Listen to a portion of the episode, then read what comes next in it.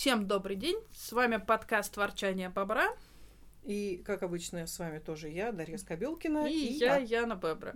Сегодня у нас четвертый выпуск, и мы будем говорить об информационных пузырях. Или почему мир вышивки не такой, как вы его видите. А, на самом деле понятие информационного пузыря относится к интернет-действительности. Если вы когда-нибудь интересовались этой, этой темой, то а, в двух словах расскажу. Значит, интернет-активист Лай Парайзер а, написал книгу, в которой описал механизм выборочного выдачи информации у поисковиков и других различных соцсетей, э, соцсетей, сайтов и так далее. То есть соцсети и интернет-ресурсы формируют информацию, которую вы будете знать и видеть на основе ваших предыдущих предпочтений, кликов, хождения мышки по экрану и так далее, и так далее. То есть это будет э, не реальная картина мира, а селективная, та, которая выбрана и создана специально для вас. То есть, другими словами, два разных человека с разными э, интересами, разными интересами и бэкграунды пользования интернета в одном и том же э, поиске Гугла получат два абсолютно разных э, выбора. Возьмем Мы... пример, да, вот, например, ворчание бобра. Набираем, хотя нет, ворчание бобра все-таки не производите, берем Риолис. Нет, давай возьмем Савиный лес, на основе которого мы а, сегодня да. и проверим Савиный лес, теорию. вот, например, человек скачивает схемы, предпочитает не покупать, шить подбором. Когда он набирает Савиный лес, один из первых запросов Савиный лес скачать схемы. Это будет прям вот первые ссылки, где скачать, как скачать. Если человек смотрит, например, новинки, то его будут переадресовывать на новые дизайны. Если человек смотрит, например, соцсети или мастер-классы, ему предложат третий вариант, алгоритм, Савиный лес, э, страницы с мастер-классами. Если же он смотрит, например, бесплатники, то ему будет четвертая картина, сразу же вылезет бесплатный дизайн от Савиного леса. А, наверное, самое начало должна сказать, что ни я, ни Яна не являемся специалистом в области социологии ну, а, и психологии. Однако в институте у меня было пять. У нас есть э, некоторый уровень эрудиции, назовем это так, и интересы нашего э, профессионального интереса. Поэтому так или иначе мы интересуемся всеми темами, которые объясняют поведение человека в той или иной степени. Потому что, когда мы видим общую картину мира, то, что происходит с нашим рынком, то, что происходит с производителями, с восприятием клиентов, а, с выбором покупателем той или иной тематики, мы а, пытаемся все это проанализировать. И когда ты знаешь те или иные механизмы действия, а, имеется в виду механизмы мозга, не общие социальные, а механизмы когнитивные, то тогда намного легче понять происходящее и сделать оценку. Вся информация, которую мы вам сегодня будем рассказывать, вы можете найти по ссылкам в Википедии, в научно-популярных статьях. То есть это все то, что открытые данные, которые мы смогли найти, прочитать, и на основе которой мы будем ссылаться, мы постараемся в конце, как обычно, сделать небольшое описание какие принципы мы упоминали и в каких статьях вы можете это найти. Под подкастом вы найдете расшифровку, где будут даны термины. Если вас заинтересует, вы сможете поискать их в Гугле, углубиться, изучить. Тут важно сказать, почему мы поднимаем эту тему, казалось бы, она не очень швальная. Если вы посмотрите комментарии к предыдущим трем подкастам, вы увидите просто типовые как раз ошибки. Мы, наверное, их перечислим некоторые и начнем их развивать. Значит, самое главное, все шьют на равномерке. Это не так. Это не так. DMC а, равно SHS китайскому, как и китайские наборы ничем не отличаются от оригиналов. Это не так. Все вышивают по электронным схемам, или большинство вышивает по электронным схемам. Это не так. Дим любит, все не придумывайте. Это скорее так, но все равно не на сто процентов. И свободные дизайнеры давным-давно победили наборы, и все шьют их. И это тоже не так. И тренд последнего времени все шьют большие полотна типа Golden Kite. О, уж это абсолютно точно не так. Так что это будет в этом выпуске. Давайте начинать. Итак, начнем мы, наверное, с заблуждений. Как работает наш мозг? Это очень важное объяснение, потому что мозг работает относительно всех сфер приблизительно по одному и тому же алгоритму. Дарья Ивановна, ваш выход.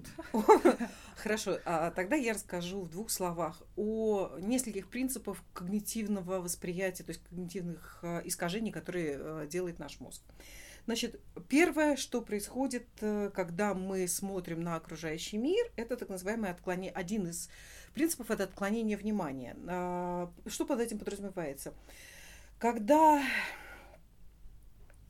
а, вы видите, а, например, допустим, кофточки. Все носят красные кофточки.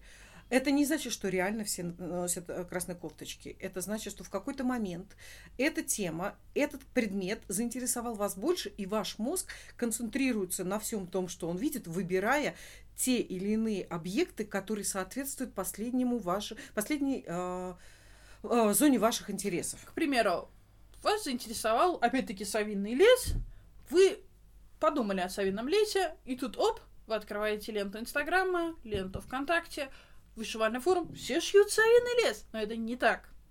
Это значит, что... А, Ваш мозг э, специ... Э, как бы именно цепляется за Савиный лес. Рядом могут быть 10 постов с Риолисом, Золотым Бруном, Dimension. Ваш мозг не увидит их. Он, вы будете листать ленту, акцентируя внимание только на том, что сейчас вашему мозгу интересно. И это как раз есть иллюзия чистоты, когда вы видите э, весь мир, и вам кажется, что вдруг какие-то явления стали появляться наиболее часто. В Ютубе, например. Ой, я только вчера подумал о Сайном Лесе, смотрите, вот все шьют. Я прав, вот доказательства. Нет, ваш мозг выхватывает нужную ему информацию. У меня такое ощущение, что мы рекламируем Савинный лес. Нет, просто почему-то мы выбрали Савинный лес, нас, нам уже написали, нам не нравится и так далее в комментариях. Просто, наверное, потому что это компания, компания явления, которая да. стоит абсолютным особняком на нашем рынке. И, э... Мы их очень уважаем, нам нравится, что делает эта компания, поэтому мы ссылаемся. Не думайте, что это реклама, они нам не проплачивают. Мы просто их любим. Да, но тут могла быть ваша реклама, все еще напоминаю, что мы продаемся. Она. Напоминаю, что все еще продается она. А, и, значит, есть еще пара моментов, касающихся работы, выборочной работы мозга, когнитивных искажений, которые производят над вами ваш мозг. А, существует понятие селективного восприятия. Селективное восприятие – это когда вы воспринимаете, опять же, то, что вам интересно э, в данный момент. Все эти понятия сводятся к одному. Мозг не, дают, не дает вам увидеть полную картину мира. Он выбирает те или иные явления, предметы, делает те или иные акценты на то, что вас интересует, затрагивает, Вам вызывает хочется, у вас да. большую эмоциональную реакцию. И э, один из ярчайших примеров э, телевидения. На телевидении считается, что все любят кровь, потому что кровь все любят смотреть, ну, условно, кровь, но имеется в виду жестокость и так далее. Ох, почему на телевидении так много жестокости? Потому что это смотрят. Когда... Скандалы набирают всегда более... Элементарный пример вышивального мира. Скандалы? Да. Пост со скандалом, пост информационный, пост со скандалом выберет намного больше интереса. Хотите вы того или нет, вы можете это порицать, вы можете с этим бороться, это социология так работает. Да, совершенно верно. Обществом. Негативная реакция вызывает у нас гораздо более яркий э, э, всплеск эмоций и заинтересованности в происходящем. Соответственно, вы всегда с большей вероятностью ярче отреагируете на негатив, нежели на простую позитивную новость. Например, я вышла снеговичка или я вышла этого ненавистного снеговичка, в нем было 25 ошибок, отвратительные нитки, все плохо. Два в общем-то, равнозначных поста один.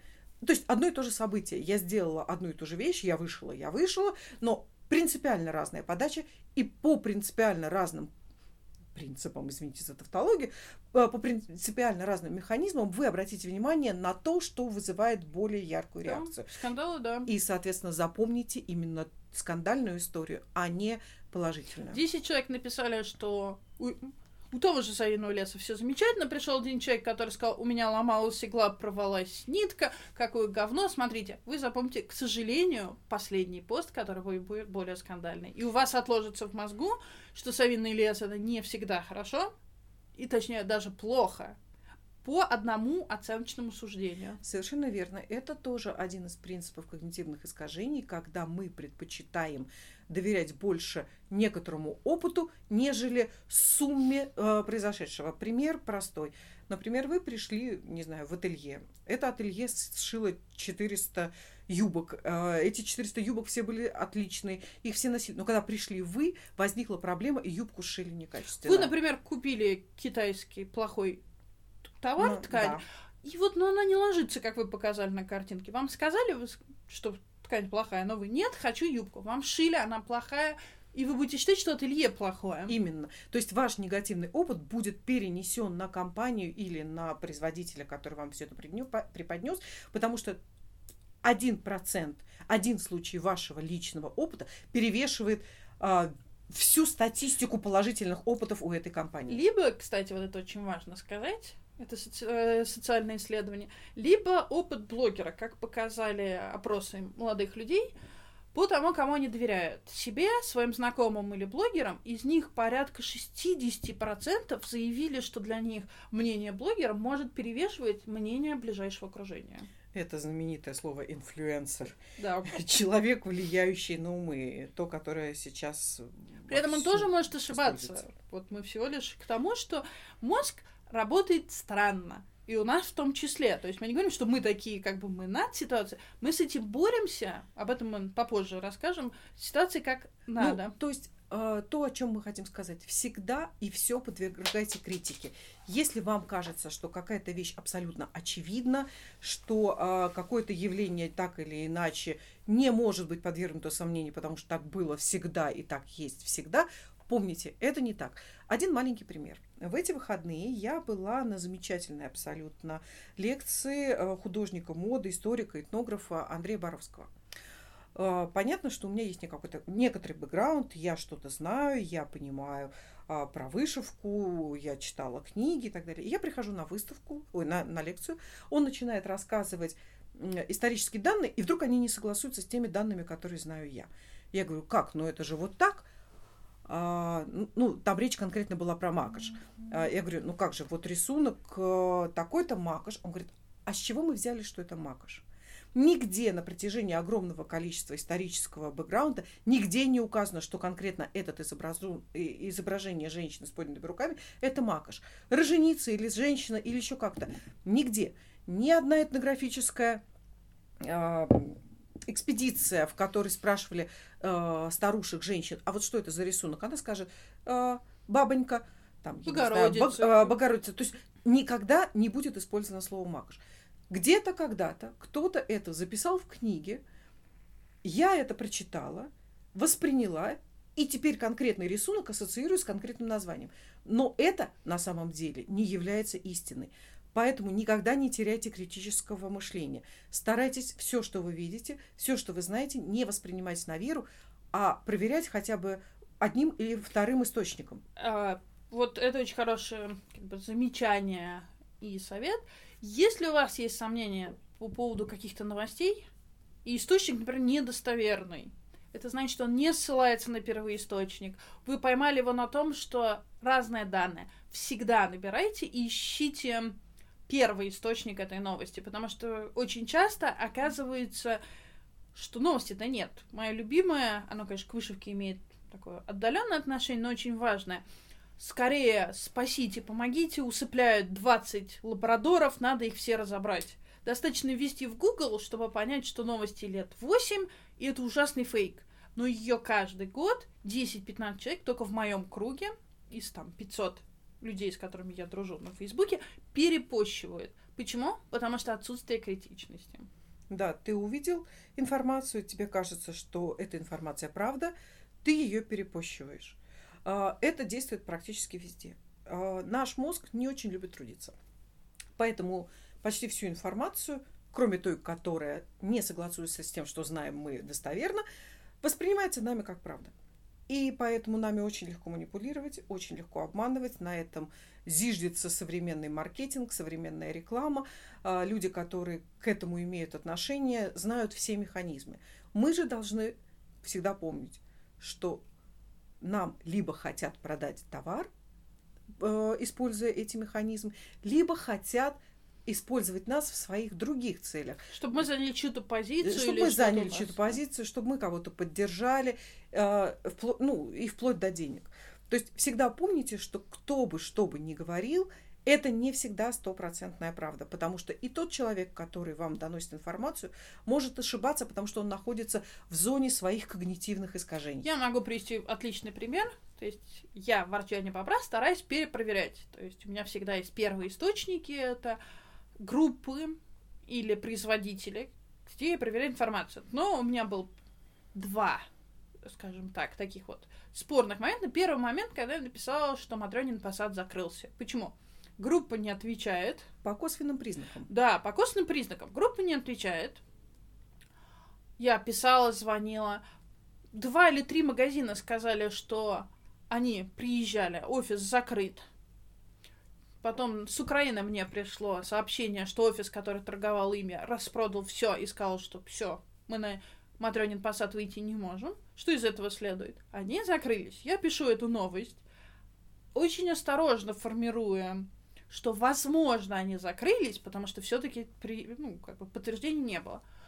На меня ссылаются, я видел, три или четыре группы и два форума, и только через полгода оказывается, что Матронин Посад ушел в длительный отпуск, они переехали очень далеко и вроде бы не закрылись.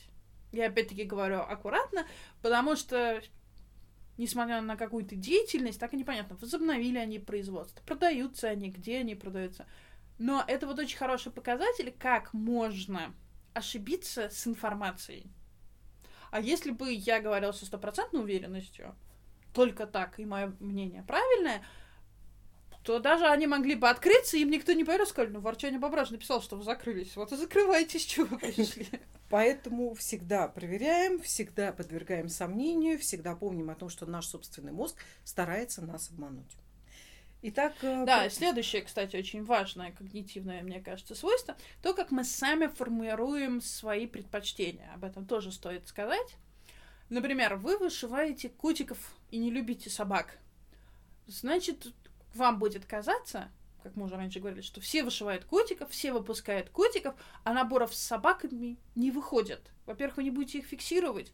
Во-вторых, вы даже не будете подписаны, например, на группу, которая будет говорить собака в вышивке. Вы скажете, зачем? Нет, не моя тема.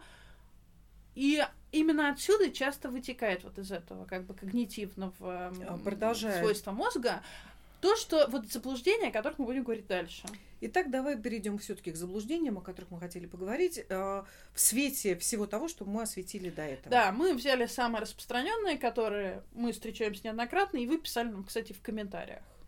Первое и самое большое, все вышивают на равномерке, и если производитель будет вкладывать равномерку, продажи вырастут сразу, многие не покупают из-за того, что канва Аида в наборе. Э, это неправда.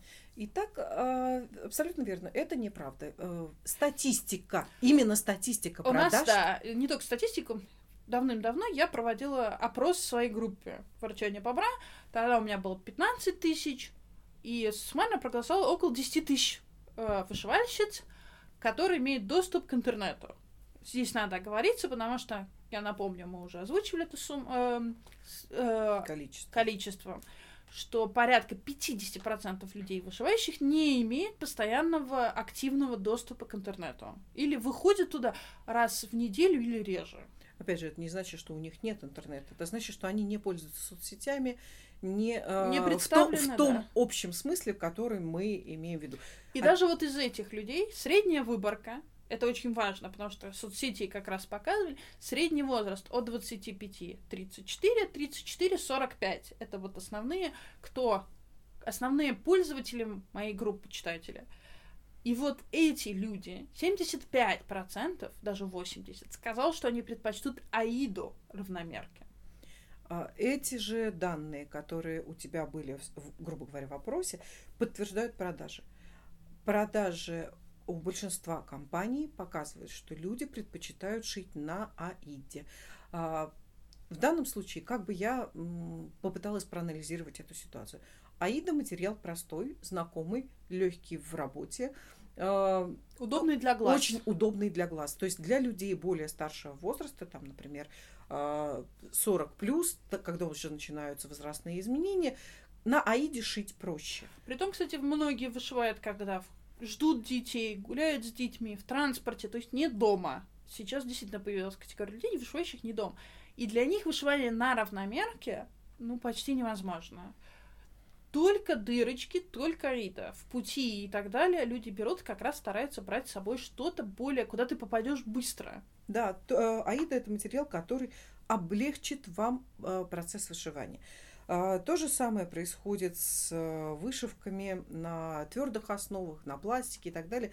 Они нравятся именно тем, что тебе не приходится затрагивать, э, затрачивать дополнительных усилий на отсмотр и отсчет э, нитей основы, на которой ты вышиваешь.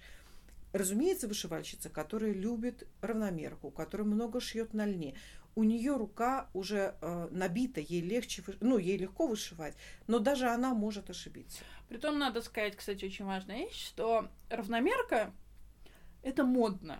Да. То есть э, у нас будет опять-таки отдельный подкаст о моде вышивки, это тоже очень важная тема.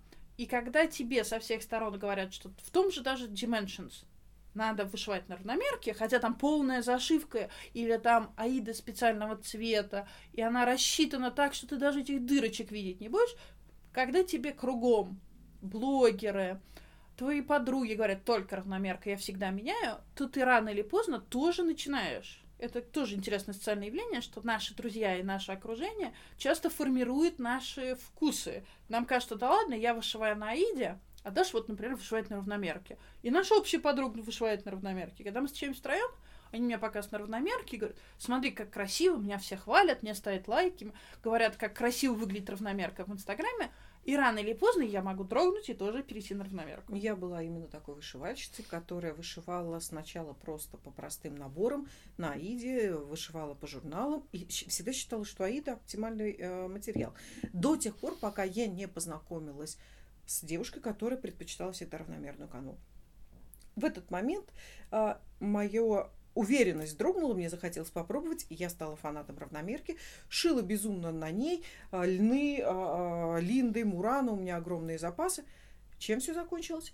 Я шью на том, что вложил Э, практически в половине случаев, что вложил производитель в набор. Нет, я И совершенно не брезгую Аиды, потому что я перешла в группу людей, у которых проблемы с глазами. И мне не хочется тратить время еще и на борьбу с материалом. Я человек, который любит Аиду. Я никогда не меняю в Диме Аиду. Я тот человек. Ориентируйтесь на меня, вступайте в партию бобра. Но если серьезно, на самом деле я за раз... Мы с Дашей за разумный подход. Если вам нравится этот дизайн на равномерке, и вы для себя можете объяснить, тогда меняйте. Но в большинстве своем смена канвы не является ни экономически, ни социально как бы нужной. Социально. Социально, ну, это я имею в виду, что из 100 человек, вот берем 100 потребителей. Социально одобряемый, Социально грубо говоря. одобряемый, да. Из 100 человек, я думаю, 90, от 90 до 80 предпочтут на Аиде. Вот если положить 100 наборов, вот 20 на равномерке, 10 на Аиде, ну, 80 на Аиде. 80 купят быстрее, чем 20. Ну, да, пожалуй, так. А, в общем, я надеюсь, что тему с Аидой мы раскрыли более Нет, чем еще полностью. очень важно, надо сказать, еще очень важная вещь, когда вы говорите, что вот положите равномерку, поверьте, если производитель положит равномерку, следующим будет, я хотела не тот каунт, я не шью на 32-м, я шью только на 28-м. Я хотела не тот цвет, я хотела в разводах, да, я, х... я хотела, ой, слишком маленький кусок, неправильно отрезано, а я хочу на подушку. И а что, я буду подходит. менять равномерку, она дороже Аиды, я не и куплю набор. Обратите внимание, для производителя каждый голос это один покупатель но он не может под каждого покупателя подстраиваться. Поэтому производитель, в том числе и из экономических соображений, дает универсальный ответ потребителю. То есть он дает универсальную канву, которую в большинстве случаев любят все. Человек, который хочет поменять канву, он ее поменяет как это у меня случилось э, недавно с э, набором Риолиса. Мне безумно понравился их дизайн, вы многие видели, стул, на котором стоят тюльпаны. Я купила набор, но я не люблю шерсть я полностью заменила нитки на DMC. А, и я не хотела это э, делать на той ткани, которая вложена. Я взяла из своих запасов лен. В итоге я фактически за деньги набора купила схему, я ее вышила, а остатки потом передарила подруге. Ну, или можно отдать детск... детскому фонду творчества ИЗО. Или продать. Или продать, да, нажить. Ну, на самом деле, мы вот за такое потребление Помните, когда вы говорите, что я, мои подруги и все-все-все, кого я знаю, шьют на равнерке, это только потому, что это то, что вы в информационном пузыре. А, еще должна добавить по поводу понятия все-все-все. А, наука о мозге, о соцсетях, когнитивная наука, занимающаяся изучением того, как мы работаем, говорит о том, что во всех социальных сетях у нас э, образуется большое количество подписок, как бы друзей и так далее, но наш реальный круг общения содержит в среднем от 50 до 200 единиц э, человеческих, ну, до 200 человек. Поэтому, когда вы говорите, что все шьют, помните, что это не более 200 человек из всего количества людей, занимающихся рукоделием. Итак, давайте перейдем ко второму, как бы, мифу, что существуют аналоги ДМЦ. СХС, индийские нитки и так далее, там подобное. Пакистанские, вот есть такие, есть такие. Оговоримся, у DMC существует только один завод в мире, где они производят свои нитки. Нет никакого венгерского, индийского, китайского, э, американского завода. Один завод во Франции, который производит все нитки. Однако, когда вы покупаете набор DMC, вы знаете, есть некоторые наборы, которые выпускает именно компания со своими дизайнами, вы можете на обложке, как я недавно увидела, на обложке указано «Сделано в Марокко». Это говорит только о том, что в Марокко у них находится сборочный цех. Как у Вервака. Совершенно верно. Все компании, а чем более крупная компания перед вами, тем больше она старается снизить свои расходы. Она старается перенести производство в те зоны, где производство будет намного дешевле, и чтобы логистика. и, И логистика, логистика будет а, легче, проще и так далее. Поэтому, когда вы говорите о том, что нитки произведены там-то или там-то, помните, что даже эту информацию нужно проверять. Опять же, когда возникает вопрос, что вот э, нитки DMC производились в Венгрии, это неправда. В Венгрии действительно был завод, который занимался изготовлением ниток, э, нитки мулине. Но это был завод, принадлежащий компании Анкор. И тут происходит смешение информации от одного источника с другим, с третьим и так далее. Поэтому мы перепроверили несколько раз. Мы сделали запрос. У нас был человек, который съездил на завод DMC. Мы знаем его адрес, мы готовы выдать всем желающим. Завод DMC один. Запомните, нитки производятся только в Европе. Все остальное, как когда вам пытаются сказать, вот, у нас есть китайский DMC, это не DMC. Это подделка. Либо СХС, то, что вот второй миф, что Это подделка. Да, подделка не... Даже если они пытаются попасть по цвету, по фактуре, они не равно оригиналу. Я должна отдельно отметить, что мы не говорим о том, что вышивать нитками DMC или СХС плохо или хорошо. Неправда. Каждая вышивальщица выбирает те материалы, которые ей доступны по э, финансовым возможностям, нравятся по их составу, по качеству. Кто-то любит анкор за их матовую э, структуру, кому-то нужны Мадейра, э. Мадейра с ее удобной э, си- системой хранения, кому-то там третьему нужны э, еще э, какие-то качества ниток, кому-то в первую Кому-то очередь важна цена. Да. И ПНК Кирова здесь э, становится абсолютно главной компанией в мире. Тем не менее, помните о том, что каждая компания, производящая те или иные материалы, имеет свои Эм, Даша хотела сказать о том, что каждая компания имеет свои нормативы и требования к выпускаемой продукции. И другой компании, как бы она ни старалась ее повторить, будет очень сложно попасть, например, тон в тон в те же самые нитки. Кроме цвета, у ниток же есть масса других характеристик. Состав волокна, скрутка, направление Хлопок. скрутки. э, хл- откуда хлопок? Потому что, Да. например, турецкий хлопок отличается от египетского, отличается от узбекского. Совершенно верно. То есть там масса характеристик, которые в итоге влияют на конечный результат. Поэтому DMC не равно другим ниткам. Как бы вы, кто бы что бы ни писал, я сравнивал, я вышиваю 5 лет. Нет, технически это другие нитки. И это очень важно, мне кажется, подчеркивать. Ты знаешь, это важно не всегда. А в- я имею в виду в работе. Конечно, знать о том, что нитки DMC производят во Франции, это Я хорошо. к тому, чтобы себя не обманывать. Да, в первую очередь не надо обманывать себя. Но это не значит, что какие-то другие нитки будут себя вести плохо в работе. Они могут быть отличные, просто должны говорить, я вышиваю CXC, не надо писать, я вышиваю DMC, смотрите вот на фоточках. Нет.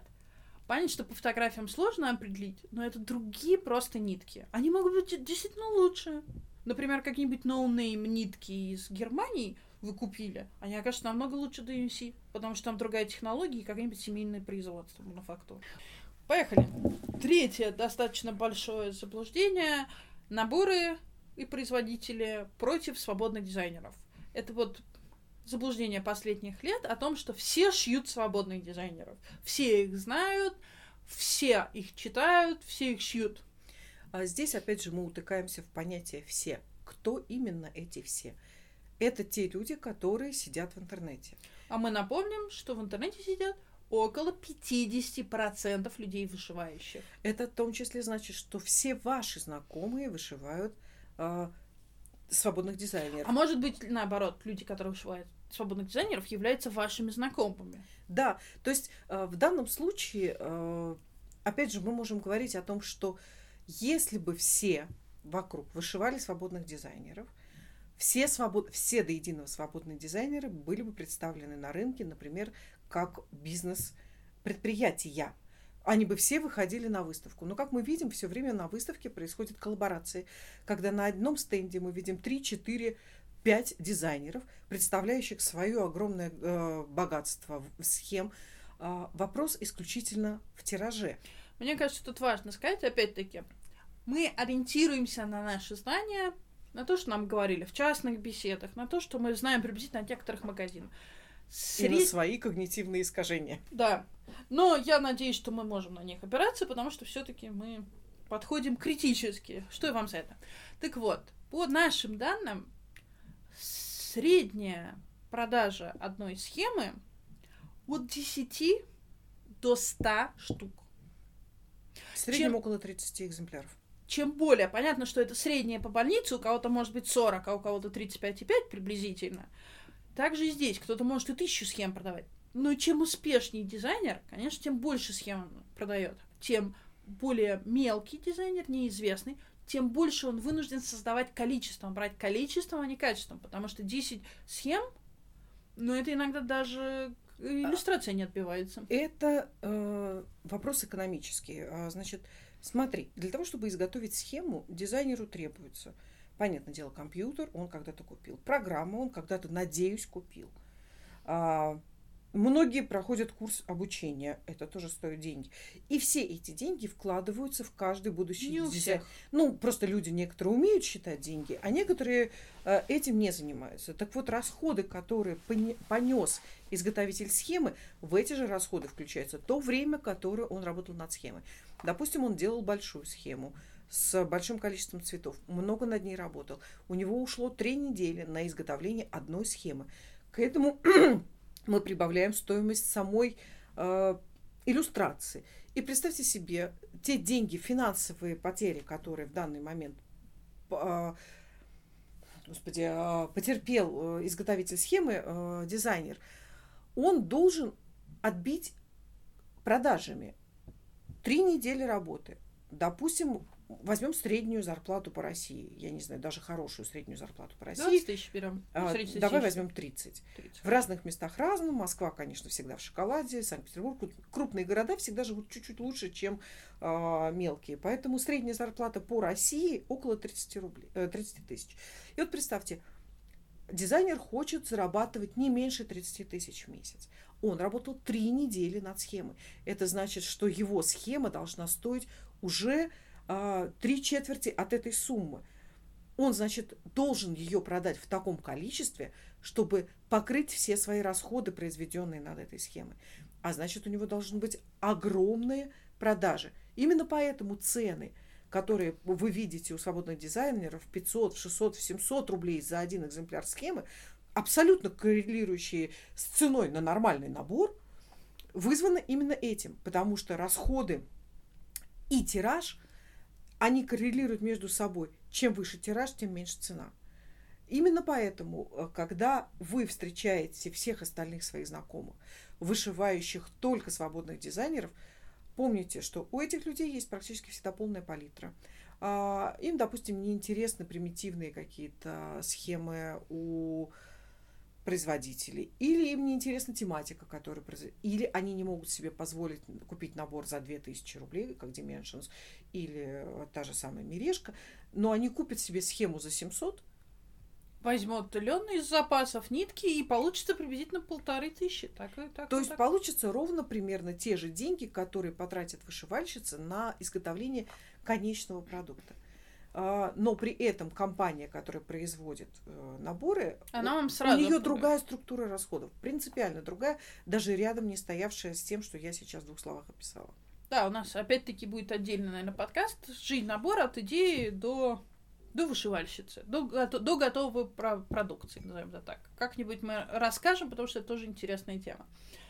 И исходя вот из того, что мы знаем, и того, что мы видим, я бы сказала, что схема свободных дизайнеров занимает 10, в лучшем случае 15% от того объема, который вышивается всеми вышивальщицами России. Вышивается А и покупается. Покупок и продаж наборов намного больше, чем покупок и продаж схем свободных дизайнеров. Опять же, напомню вам, что сейчас у нас в стране только российских производителей, мы считали в прошлый раз, не более 25 компаний. А сколько у нас свободных дизайнеров? Более 100. А тенденция перехода свободных дизайнеров на работу в компании говорит сама за себя о том, что подобный вид деятельности не всегда успешен. Ну. И поэтому попытка пристроиться в компанию, где будет постоянная зарплата, не нужно бегать за клиентом, не нужно ему продавать а, там 30 людям, когда ты можешь продать одному потребителю, и это будет компания, намного проще и безопаснее для дизайнера. Вот так вот. Продолжим. А то мы как-то уходим все время в минор. Вы не думайте, что мы так пессимистичны. Мы, наоборот, очень любим вышивальный мир. И хотим, чтобы вы его также полюбили, поняли. И когда-нибудь поговорили с нами. Возможно, вам покажется, что сегодняшний подкаст не складывается. Но это не так. Просто существует действительно огромное количество заблуждений, назовем так. И мы встречаемся с ними постоянно. Даже в комментариях к предыдущим трем подкастам мы постоянно натыкаемся на одни и те же. Чтобы двигаться дальше и продолжать, нам хочется разобрать все, чтобы вы могли смотреть шире. Давай вернемся к плану. Давай вернемся к плану. Мы пишем план. Итак, бумажная электронная схема. Под прошлым, одним из прошлых подкастов у нас развернулась огромная дискуссия, что за сагой будущее, производители не понимают своего счастья и теряют покупателей. Да, было бы очень неплохо просто узнать количество пользователей саги. Это неизвестно, это закрытые данные. Скорее всего, опять-таки, ориентируясь на то, что я вижу, читаю, и как часто люди как бы говорят, что у них есть сага, менее 5% от, От чего? общего количества. Вышивальщиц? От общего количества, от тех, кто представлен в сети, процентов 10, я думаю. Ну, давай тогда будем ориентироваться, если 10% вот представляют. Ну, это около 5000 человек. Я думаю, от 5 до 10. Это вот по остаточному принципу, если посчитать. Раньше можно было посмотреть э, Ну, Количество скачиваний? производитель ориентируется на аудиторию в 100 тысяч человек, изготавливая очередной набор, пытаясь попасть во вкусы, интересы, а, предпочтения 100 тысяч человек, но должен иметь в виду всего лишь 5% от этой массы, для того, чтобы удовлетворить их очень избирательный вкус и предоставить им возможность пользоваться сагой. А сколько э, из этих, прости меня, меньших сагу не купят этот набор? Огромное количество. Наличие саги не гарантирует покупки набора. Да? Поэтому, э, да, конечно, возможно, за этим будущее. Возможно, если производители э, контент, ну, не контента, а программ типа саги появится, а может быть и сама сага, сделает большую толковую презентацию, объяснит, для чего это нужно производителям, покажет все те риски, с которыми может производитель столкнуться, и как эти риски будут защищены, тогда производители рассмотрят возможность сотрудничества с САГА. До этого момента, пока САГА сама не придет к производителям, никто не будет стремиться сделать под нее удобный для вас контент. Простите меня ради бога, но компании а, занимаются а, по факту выживанием. Да. Рынок схлопывается, про это я уже говорила. Изменения в стране, налоговые, изменения в стране, касающиеся законодательства, жесточайшим образом сейчас меняют жизнь всех э, производителей и всех э, юридических лиц в нашей Надо стране. сказать, что А, Я уверена, что мы еще увидим камнепад в виде закрытия тех или иных компаний. А, не могу гарантировать, безусловно, но мой опыт и э, мой анализ ситуации подсказывает, что на этом все не закончится, что все будет только ухудшаться. Да, то, что рынок слопается, вот Даша уже сказал, он просматривается очень явно, особенно изнутри индустрии. Плюс э, повышение налогового минимума хотят чуть ли не до 20 евро. Это значит, из-за рубежа будет поступать меньше, и то, что будет поступать, увеличится налоговое бремя на покупателя. Как вы знаете, а, господи, забыла, два года назад или год назад подняли э, НДС. Сейчас ведутся разговоры о поднятии НДФЛ. Эта вся налоговая нагрузка ляжет на производителя. Он должен будет платить эти деньги государству. Э, повышение штрафов, э, повышение бесконечных выплат, новые придумки по поводу того, что теперь а, нас к 2024 году собираются всех перевести, абсолютно все компании, абсолютно все товары перевести на маркировку. Что это значит для простого потребителя? По большому счету ничего. Эта идея подается как попытка защитить а, потребителя от контрафактной продукции. И что, покупая, например, эту сковородку, ты будешь уверен, что эта сковородка произведена там-то и там-то. На самом деле, а, на мой взгляд, как и на взгляд большинства людей, находящихся в бизнесе, цель которую преследует э, эта идея, это тотальный контроль любых денежных передвижений между компаниями и между людьми. То есть, другими словами, кроме контроля, мы еще будем обязаны платить за подключение к этой системе, платить за э, работу в системе, там а, опять какие-нибудь ключи ЭЦП придумают, еще то. То есть нагрузка финансовая со стороны государства на компании будет только возрастать. Многие компании этого не выдержат. И мы увидим еще много интересного в ближайшем будущем. Но тут, к сожалению, должна говорить не я, а экономисты. Если вас интересует эта тема, вы э, можете найти огромное количество комментариев на YouTube, э, посмотреть, я не знаю, послушать э, того же Соловья. Владимира Соловья, посмотреть Фани Мани, замечательный блог, который я очень люблю, где доступно и понятно объясняются механизмы экономического изменения внутри страны. Но как бы это не является темой нашего подкаста, но все это будет влиять на дальнейшее развитие нашей индустрии. Мы не призываем к тому, что неситесь закупаться скорее. Скорее просто будьте готовы к тому, что она будет меняться. И, возможно, не в лучшую сторону.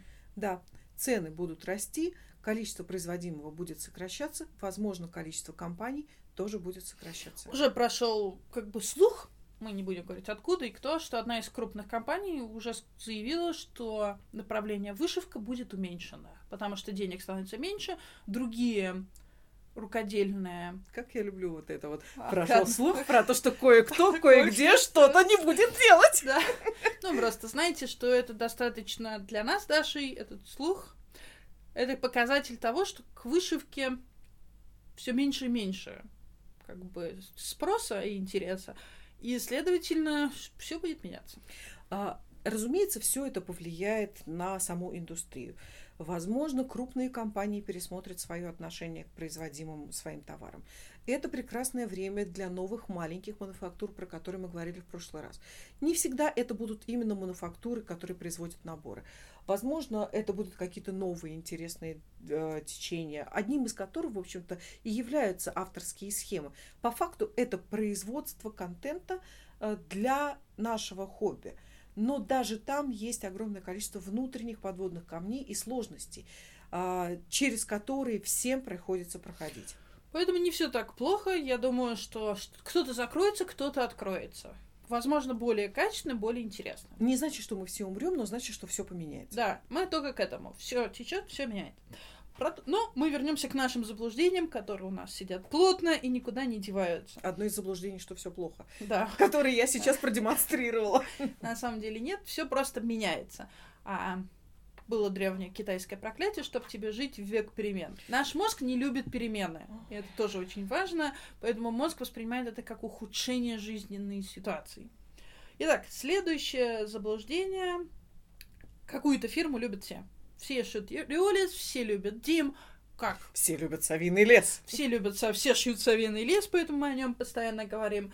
Как это вы не шили Нора Корбет? Нет. Абсолютно всенародной марки на самом деле не существует, потому что у нас есть проблема с логистикой. Например, на Дальнем Востоке вы скорее купите китайский набор, чем РТО или Риолис. И проблема не в том, что Риолис Вы скорее в Турции купите Риолис, нежели Да. на Дальнем Востоке. Да. Именно из-за того, что логистика в России действительно слабое место, плюс э, закрытие очень многих реальных магазинов приводит к тому, что часть вышивального рукодельного мира не представлена в тех или иных областях. Ну вот тут я могу сказать как а, производитель. А, я вижу, как меняется структура потребления оптовыми покупателями. Если раньше это были большие а, известные крупные интернет-магазины, то сейчас появляется все больше и больше а, компаний, условно называемых компаний, которые являются ничем иным, как группами во ВКонтакте. Они не тратятся на создание матери... э, магазина, они не тратятся на ведение, я не знаю, там э, кадрового учета, еще что-то, ну, неважно, не суть. То есть э, структура потребления наборов для вышивки переходит от сначала это были реальные магазины, потом это все переехало в интернет, это появились большие крупные интернет-магазины. Теперь и эта структура меняется, и все большую и большую а, набирают обороты продажи через ВКонтакте. Что будет следующим этапом, пока неизвестно. Мы увидим. Будет интересно. Но при этом вспоминаем предыдущие факты, что 50% вышивальщиц не сидят в интернете. Им неоткуда узнать о тех же новинках, новых течениях, потому что печатной прессы нету. Хорошо, если у них есть клуб, и в этом клубе кто-то сидит. А Ну, если это, например, клуб при библиотеке, где интернет плохой, а по последним данным к интернету в России присоединено только 65% домов. Я э, пару лет назад приезжала просто прогуляться э, по Смоленской области. Мы заезжали э, в Вязники, по-моему, городок был маленький. Э, И я везде ищу интернет-магазины, просто магазины. И в большом магазине, таком типа гас- гастроном универсам, я нашла маленькую, маленький закуток, в котором продавались наборы для вышивания. Помним, это крошечный город, в нем мало рабочих мест, небольшие зарплаты. Люди не могут позволить себе Dimension. Те, кто за- могут, они закажут с доставкой по почте.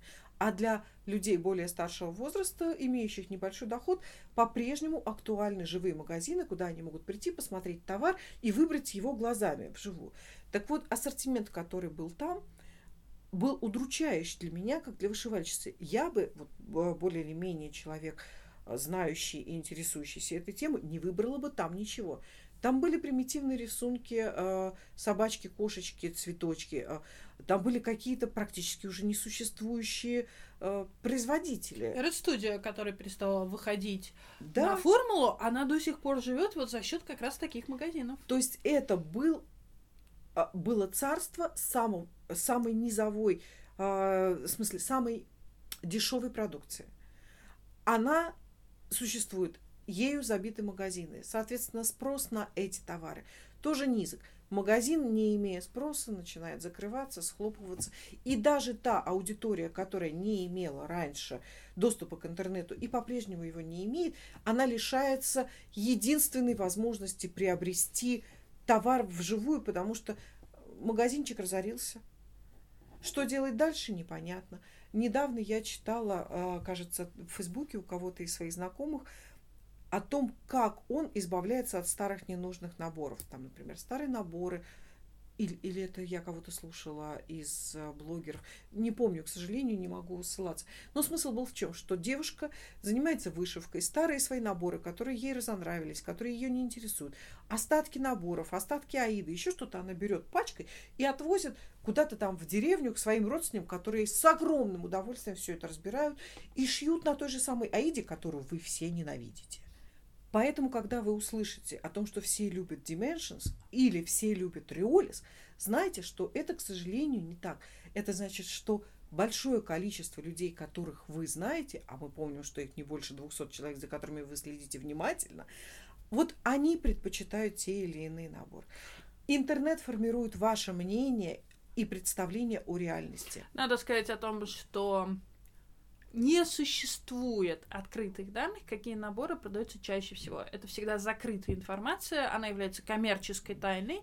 Даже многие компании, когда я просил спрашивала, что же у вас самое популярное, они мне говорили, мы, к сожалению, не можем это предоставить, это является коммерческой, еще раз подтвержу- подчеркну, тайной.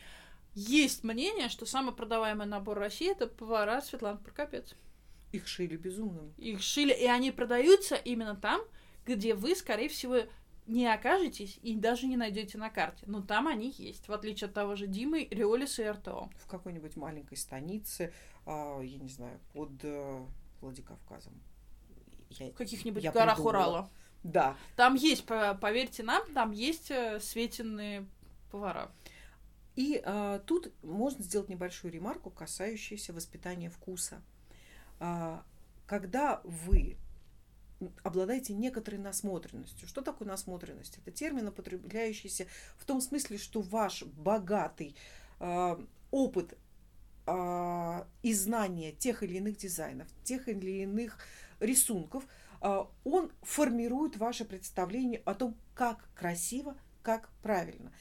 Например, человек, который живет в Италии, вырос там, родился, он воспринимает, что мир должен быть вот таким. Если кто-нибудь из вас был в Италии, э, вы понимаете, про что я говорю.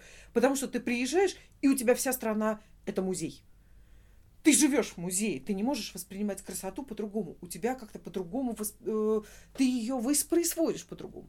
Если ты живешь где-нибудь в глубинке, это неплохо, это жизнь, это судьба. Это данность. То ты воспринимаешь окружающий свой мир через то, что ты видел через те журналы и те картинки, которые ты видел в журнале. То, что вышивают твои соседи, твои друзья. Да, да, через призму тех изображений, с которыми ты сталкивался в своей жизни, ты считаешь то или иное красиво.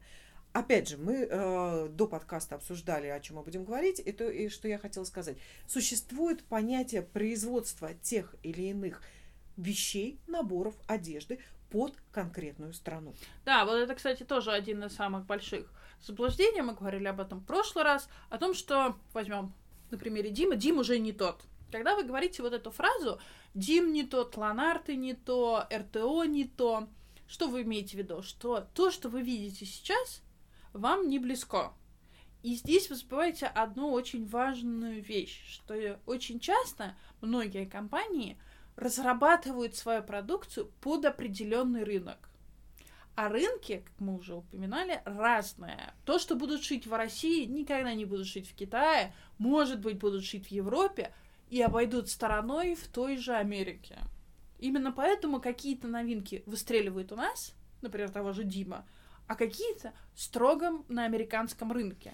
Примером этого я могу привести э, дизайн Тея Гувернер.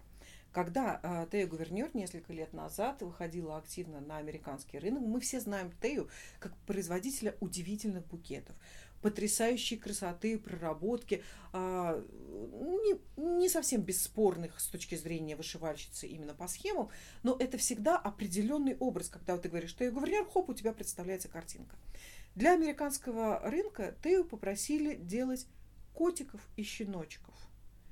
После этого ее попросили сделать какие-то метрики или какие-нибудь рисунки для э, молодых родителей, которые Или можно связаны вышить. с Америкой, у нее был американский орел. Да, и теперь вдруг у нее появляются аисты с малышами. Тея Гувернер и аисты в моем личном представлении никаким образом не пересекаются.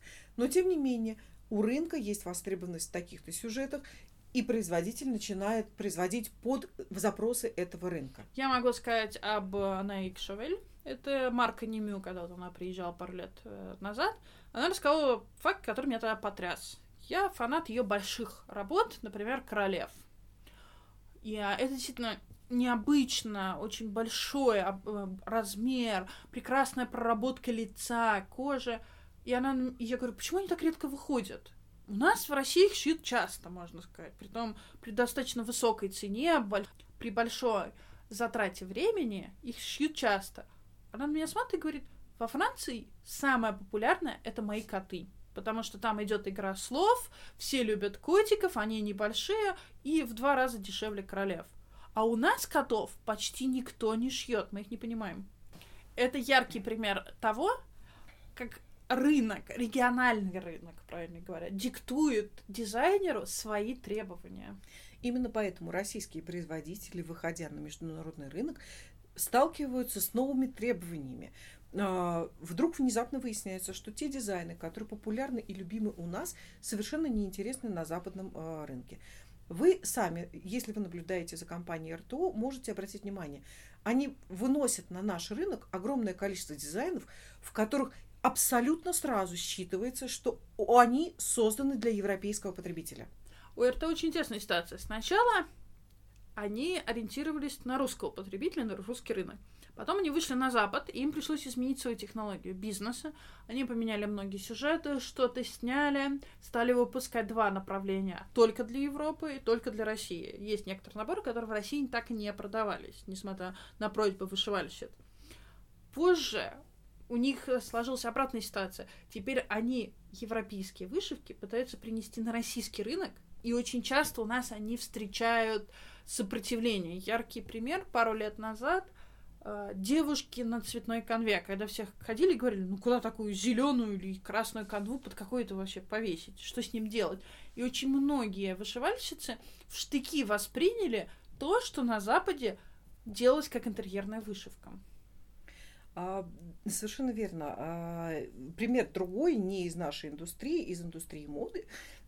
Например, когда Байер приезжает отсматривать коллекцию будущее, которая будет висеть в магазинах, даже самая компания Ичем, допустим, ну, как пример привожу, предлагает, вот смотрите, мы сделали вот это платье, вот это платье в этом варианте идет на такие-то, такие-то, такие-то страны, а вот байер из России, уважаемый байер из России, для вас мы добавили здесь немножко поеток, потому что мы знаем, что в России продается то, что блестит.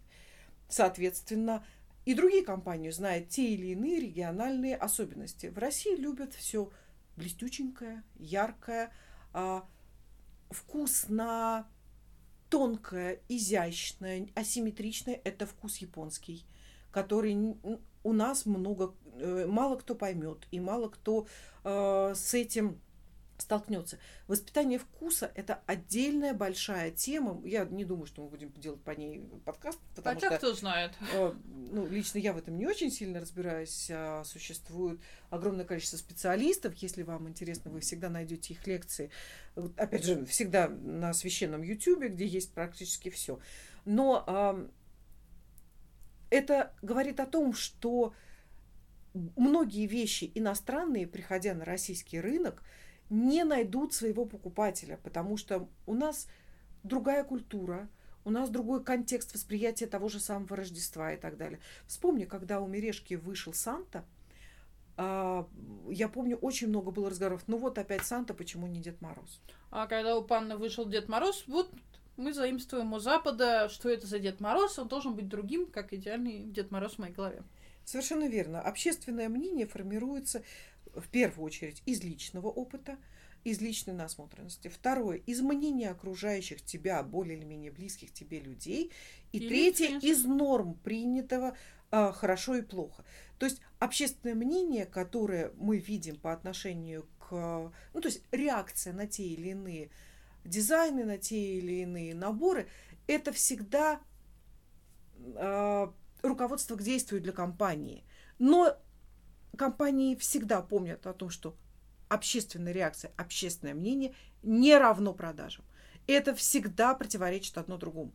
Например, кто-нибудь выпустит совершенно потрясающие дизайны, а, все скажут, боже, как это красиво, как я это люблю, а продажи будут минимальные. Потому что да, мне нравится это смотреть, но я не буду это шить. Да. Все же знают, все с этим сталкивались. Кстати, еще одно заблуждение, я думаю, которым мы завершим этот кусок нашего подкаста, это о том, что от одной скачанной схемы ничего не будет. Или от одного купленного китайского набора. Мне тут прислали чудесное в Инстаграме, что сейчас стало модно брать набор и по набору производить совместник. То есть у меня есть схема, мне все пишут, обо мне все говорят, делают перепост имени меня, а я всем рассылаю схему. И человек написал, ну это же плохо, возмутительно. Я говорю, да, но это из одной оперы, что и китайские наборы, которые якобы похожи на Дим. Это все экология вышивального мира, назовем так. И когда вам кажется, что вот я один раз сделаю, я один раз скачаю, я один раз вышью по перенабор, ничего не будет, вы себя обманываете. Дело в том, что скачали и вышили не только вы. 20 а, человек, которые скачали и вышили, а, соответственно, снижают выручку компании. Про это я говорила в предыдущем подкасте, э, про это я могу говорить бесконечно. К сожалению, если вам кажется, что вы не нанесли вреда, скачав схему, помните, вы нанесли. Это так называемая недополученная прибыль. Эта компания утратила прибыль, на которую в дальнейшем она смогла бы развиваться. Ну, вы лишили как бы себя же новинки, будущего. да, себя же будущего. Вы сейчас получили больше, вы съели весь кусок пирога, вы использовали всю муку, и в дальнейшем у вас этого пирога не будет. Потому что компании кажется, что нас никто не покупает, нас никто не шьет. Зачем выпускать дальше? Закрыли. Вопрос э, пиратства э, неоднократно поднимался, и он будет долго обсуждаться, потому что нет норм. Э, нормы выкристаллизовываются. Еще 20 лет назад, в начале 2000-х, считалось абсолютной нормой иметь гигабайты скачанных схем. Тогда еще не было этического комплекса выработано внутри общества по отношению к этому контенту. Вообще интернет – это удивительная вещь, потому что в течение довольно короткого времени произошла эволюция э, распространения информации. Общество начало вырабатывать э, нормы уважения другого, чужого труда. Э, многие начали воспринимать, что а, электронная а, схема – это в том числе вещь, это товар, это то, за что необходимо платить. Все мы видим, как большое количество газет, а, музыкальных стриминговых сервисов, игры и так далее, все переходят на платную систему. У всех подписки, потому что контент произведенный должен быть оплачен.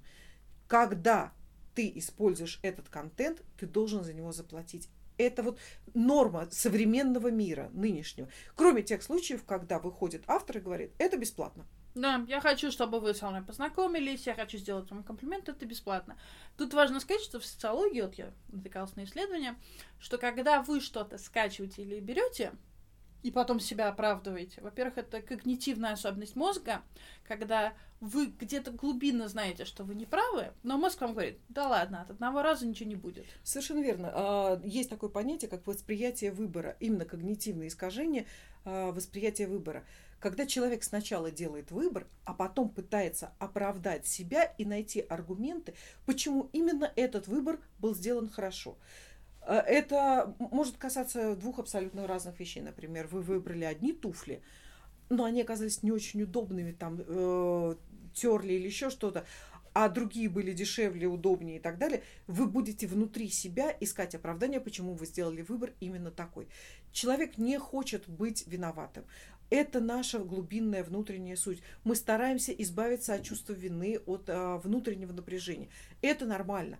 Но надо помнить о том, что чем меньше вы будете создавать а, противоречивых ситуаций, тем легче вам же самим будет жить. И вот еще очень важная вещь, когда вы что-то скачиваете, берете, вы свое эго ставите выше как бы другого человека. Почему? Я хочу здесь и сейчас, мой комфорт, мое удобство превышает в моих глазах другие потребности, например. Вот Даша сделала схему, я скачала, такая, Даша, твои проблемы, то, что ты на этом зарабатываешь, еще что-то, меня не волнует. Я свое эго ставлю превыше. Уважение – это одна из самых больших проблем у нас в стране.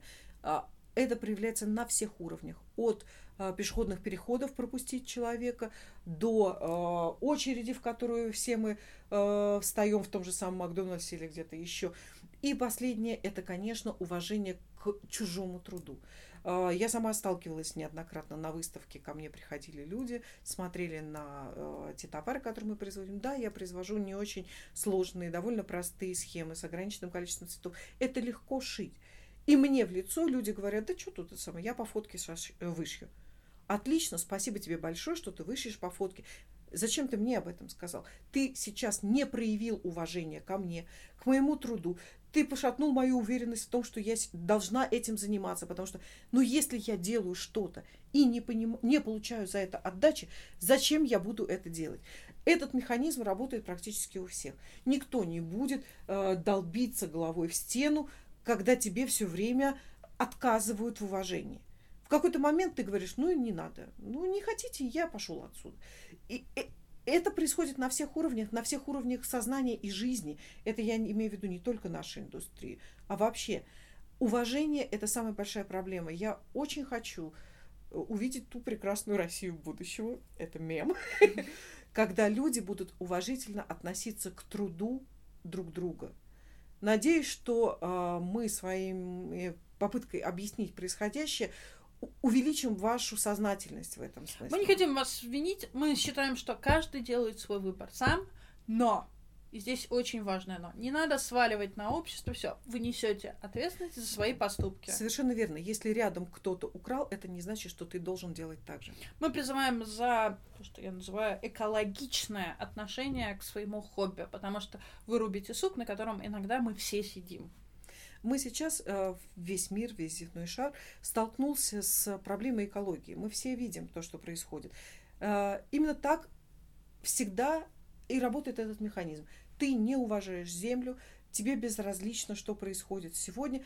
Послезавтра ты погибаешь под горой мусора. Я могу, кстати, привести отличный пример вот про экологию в швальном мире. В свое время некоторые свободные дизайнеры, а, как бы, когда они только выходили, они были модераторами крупных групп, где распространялись схемы производителей. И когда им писали, что это неэтично, они говорили, а что такого? Мы же маленький бизнес, а там большие компании, что они потеряют? Закончилось все очень грустно. В какой-то момент весь архив схем Екатерины Волковой буквально за две или три недели до формулы был слит в сеть. Просто все ее схемы. По ним выпустили китайцы наборы, которые, кстати, многие сейчас покупают и шьют. Многие скачали. Зачем покупать? Свободно же.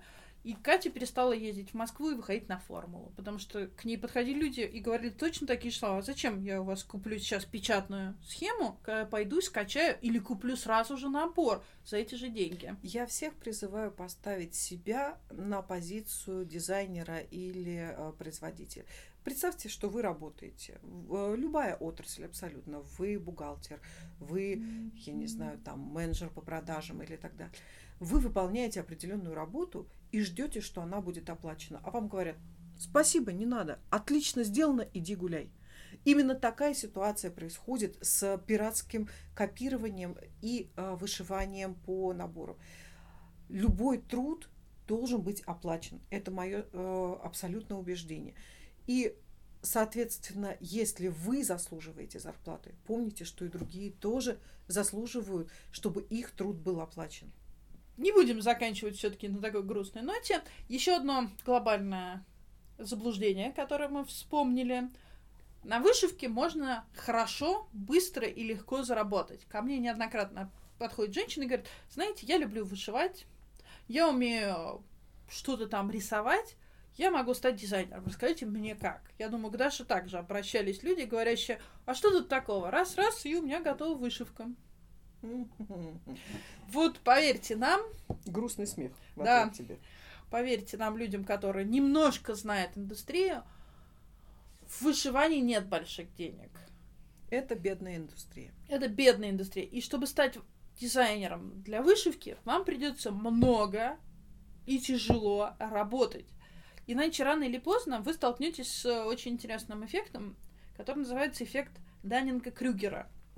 Смысл в чем? Что чем ниже вы квалифицированы, то есть чем меньше вы знаете, знаете, тем выше у вас самомнение. Почему? Потому что вы что-то сделали, вы не встретили критики, вы не увидели, в чем вы не правы, но вы получили какие-то плюшки. Например, вы выпустили первую схему, мама, подруги, муж похвалил вас, вы сказали, хорошая же схема, значит, у меня получается. И вы идете все время неправильным путем.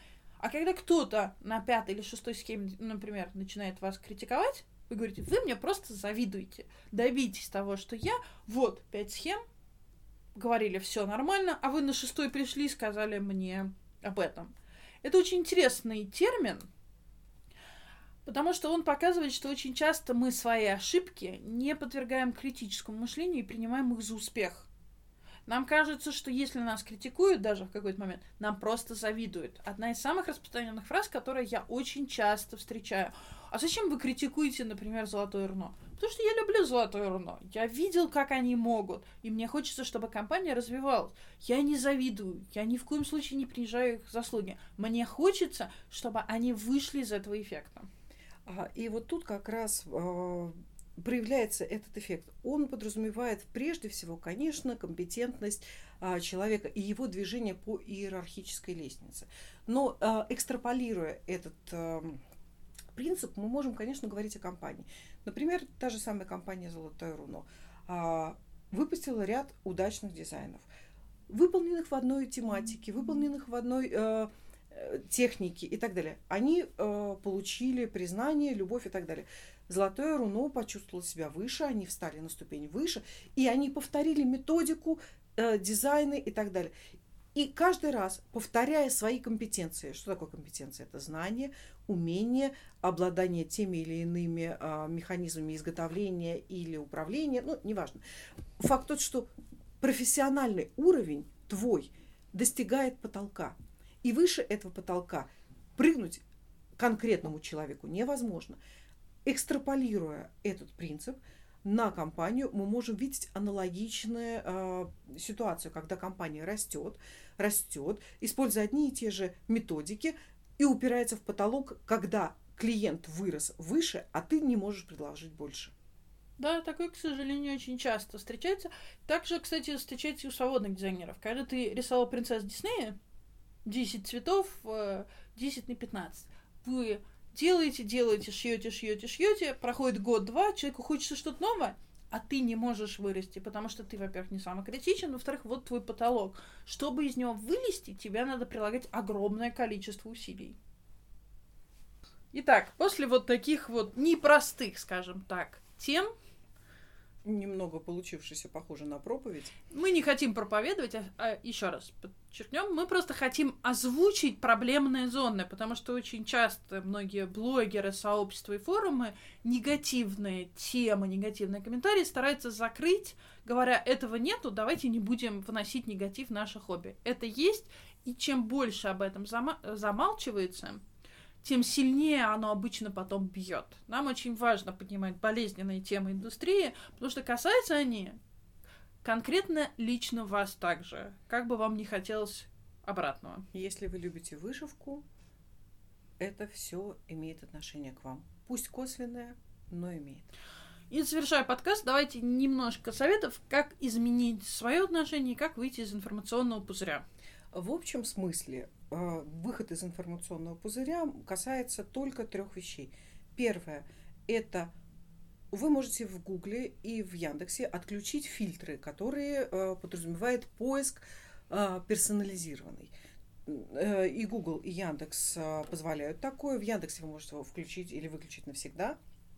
В Гугле э, тоже в настройках покопаться, найти э, эту галку. Кроме того, вы в соцсетях можете...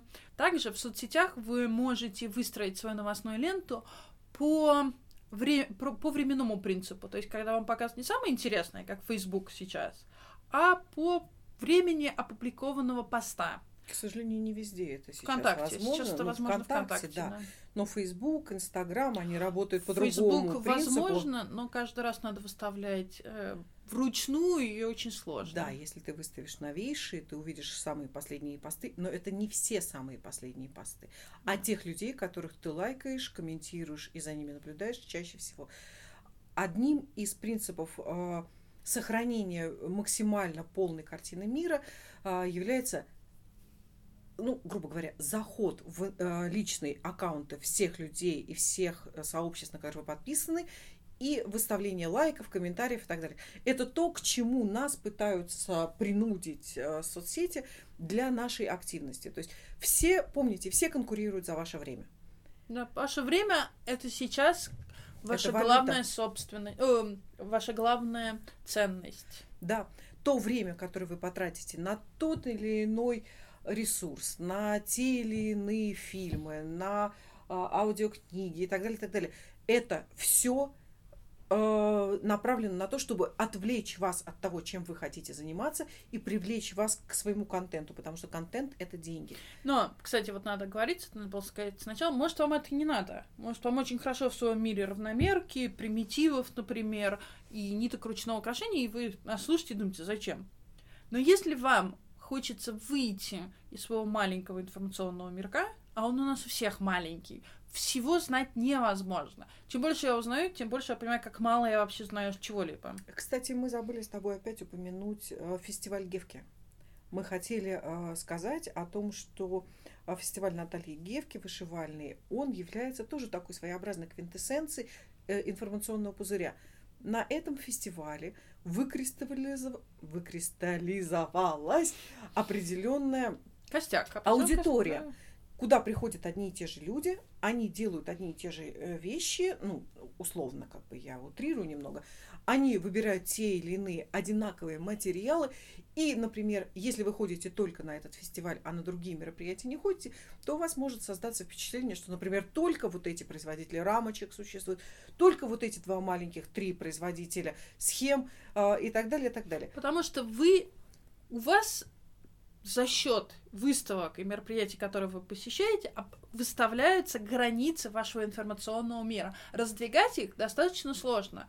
Есть другая крайность, что вы можете просто потонуть в потоке информации. Чем больше вы ходите на выставки, на мероприятия, на встречи вышивальщиц и так далее, чем чаще вы выходите в реальной жизни в люди, тем более широко а, будет ваше представление о том, кто что шьет, кто чем увлекается, какие техники предпочтительнее и так далее, и так далее. Могу, кстати, порекомендовать такая. Это не реклама. На самом деле, почему я люблю свой проект «Ворчание по брам»? В первую очередь, я начинала для себя. Мне было интересно, что выходит в вышивальном мире. Когда я его начинала еще на форуме, мне казалось, что все действительно шьют Дим, РТО и Риолес. И тут вдруг мой мозг просто взорвался, когда оказалось, что сотни производителей, миллионы возможных сюжетов и всего в разных комплектациях. И вдруг мир вышивки для меня стал, ну, как бы... У меня была деревня, и тут я вдруг узнал, что, оказывается, там город есть. А потом оказалось, что целая страна. И это очень хорошо расширяет. Я стараюсь ворчать не по иногда это очень тяжело. Иногда я устаю от информации, мне хочется закрыться, порыдать и говорить, я хочу только один риоли, составьте его. Но на самом деле я его люблю, я стараюсь расширять и приносить новое ворчание именно с этой точки зрения, чтобы расширить информационный мир. Опять же, помните о том, что мы живем с вами в очень узком, очень тесном круге мира вышивки крестом. Кроме вышивки крестом существует традиционная вышивка, существует золотная вышивка, а, церковное золотное шитье, существует а, вышивка люневильским крючком. Это то, о чем мы говорили в прошлый раз про книги. Есть огромный мир вышивки, в котором мы рассматриваем довольно узкую, небольшую коробочку, в которой сосредоточена существующая нынешняя индустрия.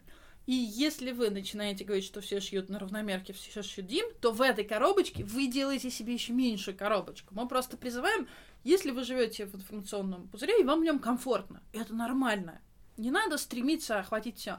Но тогда, пожалуйста, не говорите, что так делают все. Потому что все чаще я встречаю комментарии, которые не обсуждают, например, новый набор или новое направление, а я встречаю определенные тезисы, которые не имеют отношения к жизни. Именно поэтому мы сделали одним из первых этот подкаст, чтобы в дальнейшем не встречать как бы определенные домыслы, типа я шью, моя мама шьет, мои подруги шьют. Поэтому о чем вы вообще говорите? Вы не знаете мир.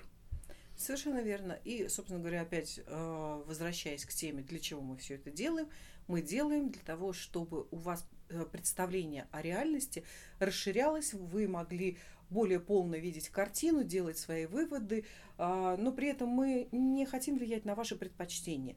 Вы можете оставаться в том мире, в котором вы привыкли, или вы можете его расширить. Вы можете узнать новых производителей, вы можете, вы можете их игнорировать. Да, вы можете шить золотое руно и не любить цельный лес. Это ваш выбор, и мы его очень уважаем. Чем более разнообразен будет наш мир, тем, собственно говоря, нам всем от этого и лучше, и веселее. И тем интереснее становится вышивальный мир. Мы за разнообразие и разнообразие. Совершенно верно. Мы за то, чтобы каждый человек нашел по своим э, предпочтениям, по э, своей любви к рукоделию именно то, что будет доставлять ему радость. В первую очередь. Вот на такой, наконец-то, позитивной ноте мы закончим этот подкаст. И, наверное, анонсируем следующий. Это будет, во-первых, ценообразование. Но так как... То, о чем мы чуть-чуть сегодня поговорили. Да. Но так как ценообразование немыслимо без жизни набора, то, наверное, у нас будет глобальный да. от, набор от идеи до до того, как он висит у вас на стенке. Мы расскажем все этапы, как он проходит, с какими сложностями встречается как свободный дизайнер, так и фирмы, и откуда формируется цена. И помните, что мы с Яной живем в мире своих э, когнитивных искажений. Поэтому, возможно, чего-то мы реально не знаем. Возможно, что-то преломляется внутри нас э, через наш жизненный опыт и выглядит по-другому. А возможно, мы вообще неправильно используем термины. Такое же тоже может быть. Да, поэтому, Поэтому если... если у вас есть позитивные комментарии, пишите. Да Е- негативные тоже. Если у вас по-прежнему нет комментариев, мне очень понравилось, как несколько людей тебе написали просто доброе Доброе слово. Давай на этот раз подадим новый этот, такой... Новый пароль. Новый пароль, да, вы пишете, мы зна- знаем, что вы нас слушаете, мы вас лайкаем. Какой мы дадим? Мы вас любим. Напишите, что вы нас любите сразу, так нескромно. Да, мы все еще продолжаем смеяться, радоваться жизни, несмотря ни на что. А, ну и, конечно, вопрос. Мы же ставим вопросы. А вам комфортно в вашем информационном пузыре? Вы за собой замечали в то, что вот вы в нем? что у ваши представления и ваши предпочтения, они э, выглядят уже, чем реальный мир. И по- или, послушав этот подкаст, только об этом задумались. Оказало общем- ли на вас вот то, что мы рассказали, какое-то влияние? Вот прям интересно, может, у человека сейчас мир рухнул, мы уничтожили его милый теплый мирок.